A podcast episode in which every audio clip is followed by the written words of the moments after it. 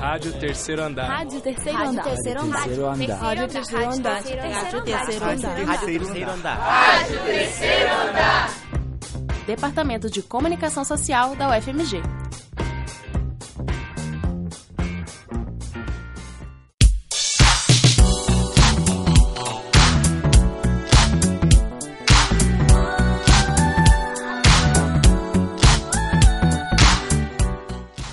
Bem-vindo à Rádio Terceiro Andar.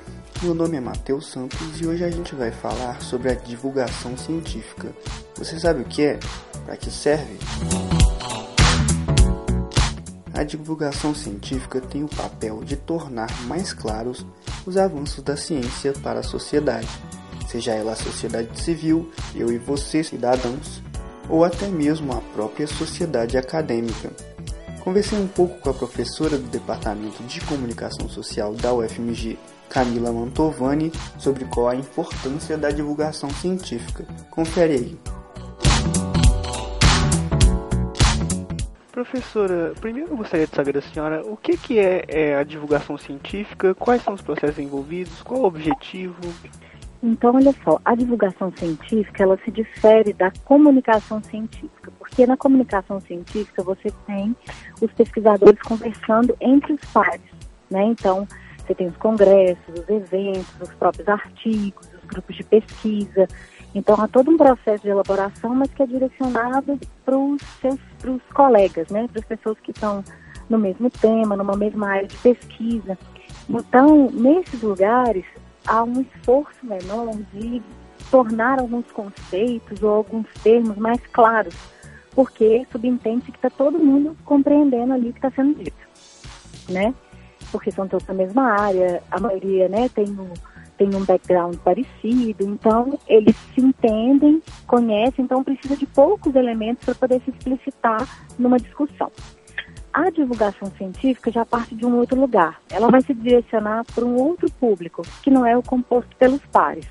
Então a gente encontra divulgação científica em jornais, mas também encontra, por exemplo, em blogs de pesquisadores que querem direcionar sua pesquisa para o público em geral, para a sociedade. E geralmente a divulgação científica vem também para ajudar o pesquisador a tornar a sua pesquisa conhecida, para que a sociedade compreenda a relevância dessa pesquisa e, e, valorize ou uma instituição de pesquisa ou mesmo a própria universidade. Né? Porque se você não sabe o que é produzido ali, como é que você vai dar valor para o que é feito no lugar? Né? Então a, a divulgação científica ela tem esse papel de levar é, esse conhecimento para um público mais ampliado que está fora desses lugares é, mais específicos. E nesse caso, a gente até inclui outros pesquisadores também, né, que a divulgação científica acaba se voltando para eles, porque, por exemplo, eu sou do campo da comunicação, mas se eu vou no congresso da física, eu não vou compreender o que está sendo dito ali. Né? Então, naquele momento, é, eu também sou um público leigo né, nesse lugar. Então, por isso que a divulgação científica é importante, não só para a sociedade, mas também para a própria ciência, porque ela pode até estimular interações mais interdisciplinares, transdisciplinares, né? Porque aí você entende o processo do outro e aí consegue formular essas parcerias. Entendi, professora. Então, já aprofundando nesse assunto, quais que são os ah. impactos que a divulgação científica pode trazer quando ela é efetuada de forma boa, de forma satisfatória? Então, eu acho que o primeiro impacto que a divulgação científica tem é dar conhecimento.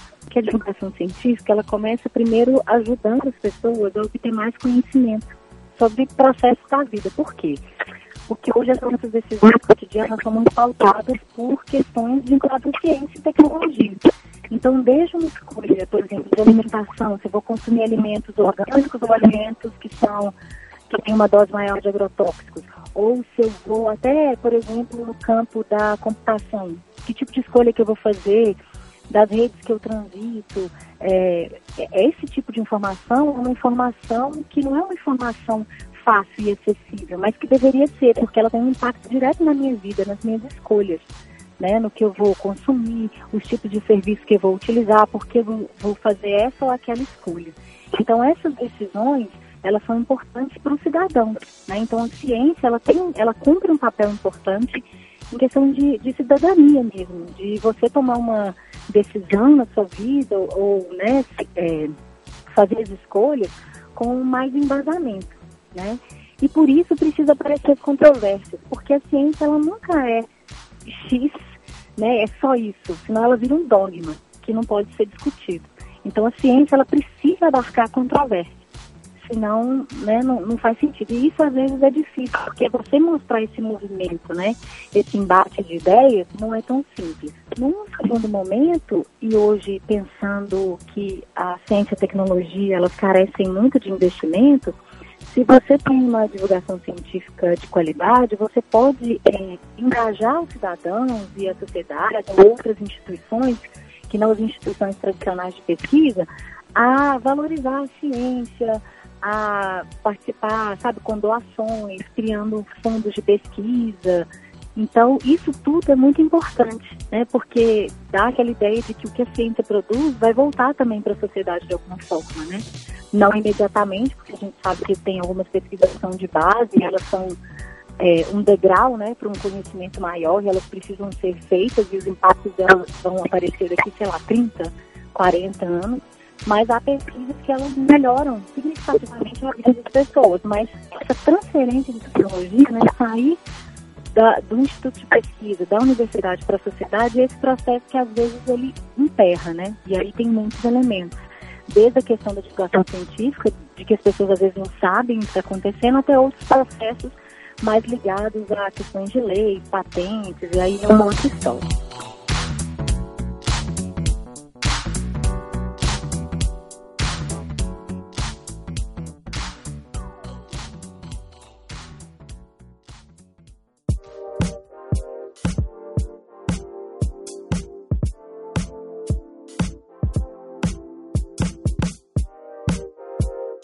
E numa realidade sem a divulgação científica ou que ela ocorre de forma não satisfatória, acontece o fortalecimento de teorias de conspiração totalmente baseadas no senso comum, um negacionismo por parte das pessoas que tendem a desconfiar das fontes oficiais de informação para acreditar em fatos não comprovados e uma perda da credibilidade dessas instituições como as universidades e centros de pesquisa, órgãos públicos como o Ministério da Saúde e até a NASA. Um caso recente é o do movimento anti-vacina.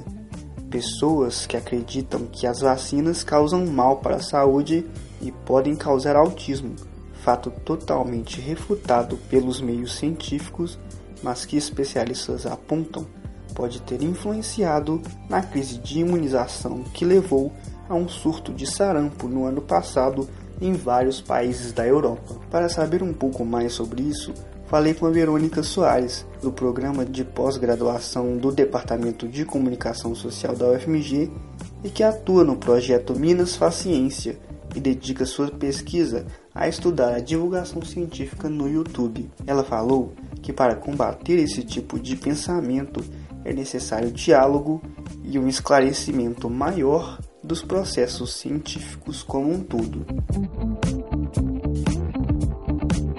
Já existem estudos que comprovam que a gente tende a acreditar ou confiar mais em informações que reforçam as nossas próprias crenças, né? os nossos próprios estereótipos sobre o mundo, a vida, os nossos próprios preconceitos. É, o professor Yuri Castelfranc, da Sociologia da UFMG, fala muito sobre isso, né? tem algumas pesquisas, estudos na área, e é um caráter que às vezes a gente não leva em consideração, porque a gente tende a colocar a ciência num lugar inquestionável, né? de, uma, de um conhecimento que está ali e que deve obrigatoriamente ser aceito por todos, quando na verdade a ciência é mais uma modalidade de conhecimento que faz parte da nossa rotina e da nossa vida. Para muitas pessoas, um conhecimento dito religioso ou até mesmo expressões artísticas podem ter mais peso numa tomada de decisão do que necessariamente a ideia da ciência e se os cientistas e os divulgadores científicos não entenderem essa, essa questão de como que a gente tende a acreditar naquilo que já confirma nossas crenças, a gente não vai conseguir é, ganhar, né, entre aspas, assim, essa batalha contra as notícias falsas de ciência. É, se você está conversando com alguém que é anti-vacina e você só repete para essa pessoa que ela está errada e você detém um conhecimento e está certo, você só vai conseguir afastar ainda mais aquela pessoa de qualquer possibilidade de diálogo porque não é nesse tipo de convencimento, colocando a ciência como o argumento final, que a gente vai se aproximar de pessoas que não concordam com a gente, né? E nesse sentido, o ideal é que a gente consiga encontrar pontos de contato com pessoas que é, estão acreditando aí em, em, teorias falsas, né? Como a teoria da Terra plana e outros movimentos que têm surgido. Então, é um trabalho de formiguinha e eu acho que ele passa também por a gente assumir uma perspectiva de tratar dos processos da ciência e não somente dos resultados dela. Talvez, se as ações de divulgação científica conseguirem cada vez mais falar de processos e incluir uma diversidade maior de pessoas nessa, nessa construção dos textos sobre divulgação, a gente vai ter melhores resultados. E será que a nossa universidade, a UFMG, tem cumprido bem esse papel? Voltei a conversar com a professora Camila Mantovani para saber mais sobre isso. Professora, eu queria que hum. a senhora fizesse uma avaliação de como anda essa área aqui na UFMG. Então, a UFMG tem feito um investimento grande na divulgação científica, né? Ela tem uma diretoria de divulgação científica, que hoje é coordenada pelo professor Yuri Castel Frank, e desde então, assim, a, a universidade, né, ela já vem há algum tempo construindo essas ações de divulgação científica. É, em alguns momentos, a gente vê a divulgação científica mais concentrada em ações de extensão, que tem essa interface com a sociedade. Então, é preciso tirar um pouco da divulgação científica é, só desse lugar muito marcado das ações de extensão e ampliá-la para toda a universidade, para ensino, para pesquisa, né? Porque isso é muito benéfico, essa interação é muito importante. Então eu vejo de uma forma muito positiva as iniciativas da universidade, porque ela tem tido uma abertura né, para essa, essa participação também do público, né, para ele vir para a universidade, que é, a isso tudo tem sido feito. Né? Lógico que são iniciativas que estão começando, mas elas têm um potencial muito grande né, de crescimento. Professora Camila Mantovani, muito obrigado pela sua participação aqui na Rádio Terceiro Andar. Até a próxima oportunidade. Tchau, tchau.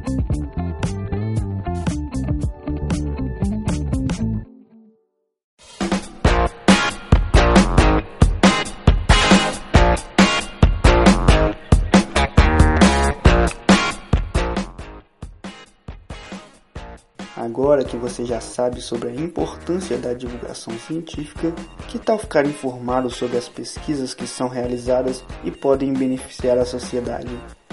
Você pode fazer isso seguindo os canais de divulgação das universidades nas redes sociais e portais na internet. A própria UFMG tem publicações constantes em seu portal e siga iniciativas como o CIMI, Sistema Mineiro de Informação, Portal do Estado de Minas Gerais e canais no YouTube como Nerdologia, que esclarecem assuntos científicos com uma linguagem bem acessível. Obrigado a você que nos escutou até agora e continue ligado na rádio Terceiro Andar. Tchau, tchau.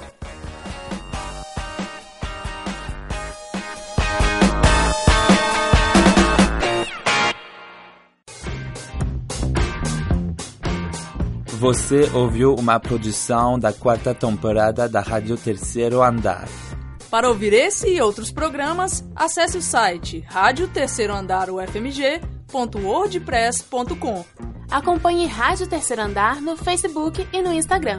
Projeto de ensino, pesquisa e extensão vinculado à disciplina de radiojornalismo e mídias digitais. Departamento de Comunicação Social da UFMG. Estagiário do estúdio, Caio Pires. Monitor, Arthur Riale. Estagiária docente, Mariana Alencar. Coordenação geral, professora Sônia Pessoa.